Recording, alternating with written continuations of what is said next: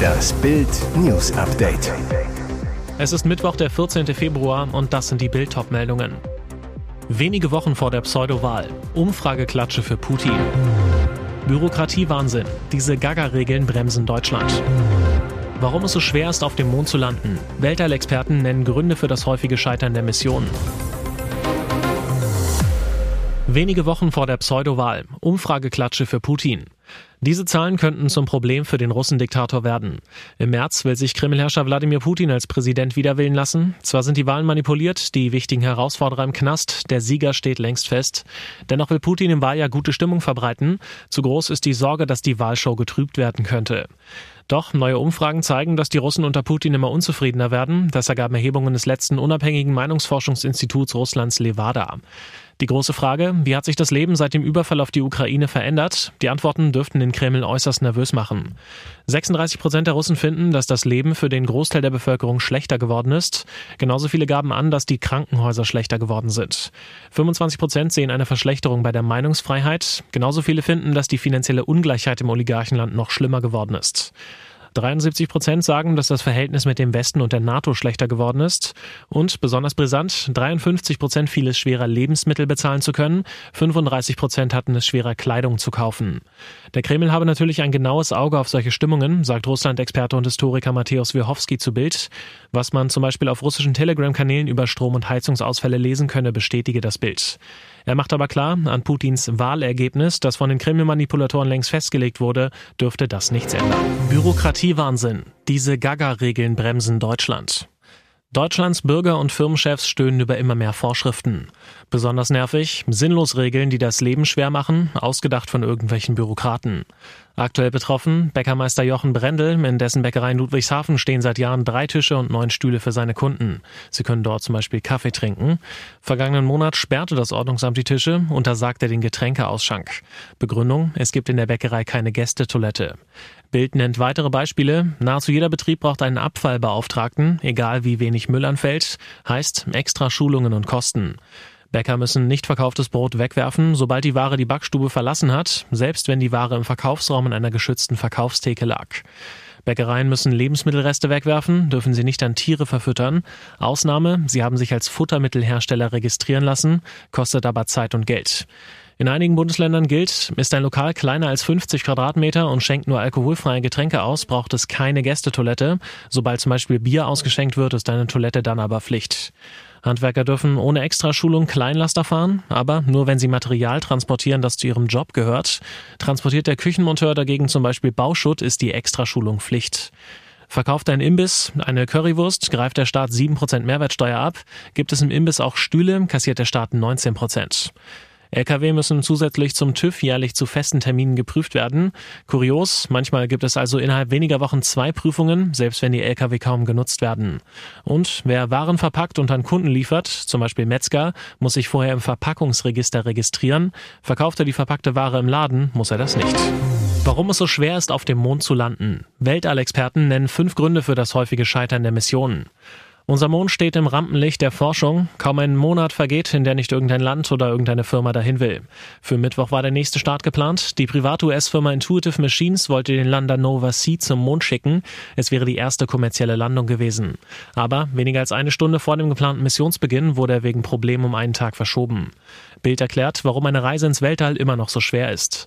Raketen müssen die starke Erdanziehung überwinden. Wie schwer das ist, zeigt diese Zahl. Um der Gravitation zu entkommen, muss man acht Kilometer pro Sekunde zurücklegen, die kosmische Geschwindigkeit. Sie beträgt knapp 29.000 Kilometer pro Stunde. Raketen müssen stark sein, vollgepumpt mit hochentzündlichem Treibstoff, da kann schon mal was schiefgehen. Im Weltall müssen Raumschiffe die richtige Umlaufbahn erreichen, das geht nur bei einer ausgefeilte Computertechnik und Funknavigation. Dr. Markus Landgraf, Mondlandeexperte der Europäischen Weltraumagentur, das ist wie beim Billard, man spielt die Kugel fast nie direkt, sondern über Bande. Im All und auf dem Mond herrscht ein Vakuum, es gibt dort keine Luft. Ex-ESA-Chef Professor Johann Wörner zu Bild, wenn Sie mit einem Rover über die Erde fahren, kühlt der Fahrtwind den Motor ab. Auf dem Mond gibt es keinen Wind, der Motor würde heiß laufen, er muss also anders konzipiert werden. Noch ein Problem, weil der Mond keine Atmosphäre hat, nutzen Fallschirm und Tragflächen nichts bei der Landung. Man braucht starke Düsen zum Abbremsen, aber diese Düsen wirbeln Staub auf, der macht Kameras und Sensoren oft unbrauchbar. Trainer weg, Lautern feuert Gramozis.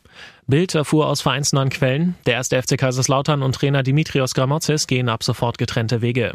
Der Zweitligist entlässt seinen Trainer. Gramotzes verlor von sechs Zweitligapartien fünf Spiele. Einzig im Pokal war Gramotzes erfolgreich, feierte den Einzug ins Halbfinale, trotzdem zu wenig für Geschäftsführer Thomas Hengen. Der sprach Gramotzes nach dem 1 zu 2 gegen Paderborn schon kein Vertrauen mehr aus, sagte, der Trainer ist die ärmste Sau, er hatte von Anfang an wenig Standing hier, warum auch immer, aber du musst Ergebnisse liefern, das wissen ich, Trainer und Mannschaft. Die Stimmung droht nicht zu kippen, die Stimmung ist gekippt. Und jetzt weitere wichtige Meldungen des Tages vom Bild Newsdesk.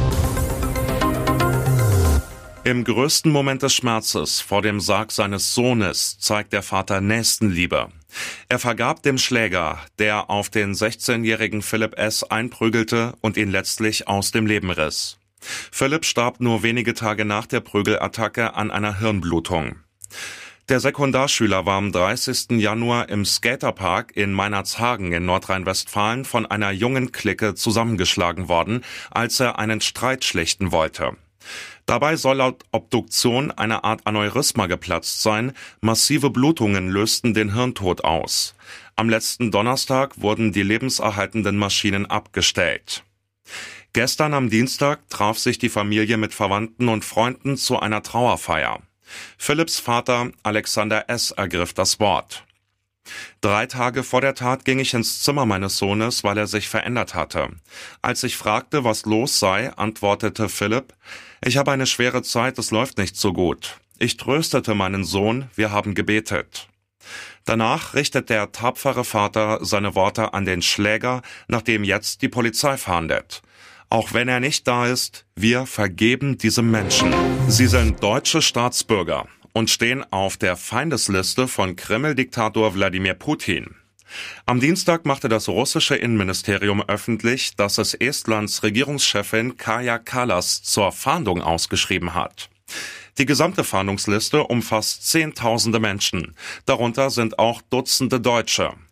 Deutsche Staatsbürger, die in der ukrainischen Armee gegen die russischen Invasionstruppen kämpfen und auch ein Richter.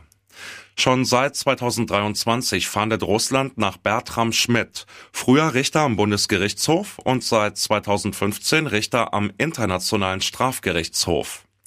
Der Schritt war wohl eine Reaktion auf die Entscheidung des Gerichtshofs, einen Haftbefehl auf Putin wegen der Verschleppung ukrainischer Kinder zu erlassen. Dazu kommen laut der russischen Nachrichtenplattform Mediasona 14 deutsche Staatsbürger, die in den Reihen der ukrainischen Armee kämpfen und deshalb von Russland auf die Fahndungsliste gesetzt wurden. Deutsche Politiker finden sich nicht auf Russlands Fahndungsliste. Der Großteil der gesuchten Politiker, Ex-Politiker und Beamten kommt aus Lettland und Litauen und natürlich aus der Ukraine. Mysteriöser Stromausfall im Bundeswehrhauptquartier. Über mehrere Stunden gab es im wichtigen Bundeswehrstützpunkt Bonn-Harthöhe, erster Dienstsitz des Verteidigungsministeriums, keinen Strom. Brisant, auch die Notfallversorgung versagte. Eigentlich sollte die im Ernstfall einspringen. Auf Bildanfrage bestätigte eine Bundeswehrsprecherin, dass es am 12. Februar, also am Montag, zu einer Störung einer Mittelspannungsverteilung gekommen sei.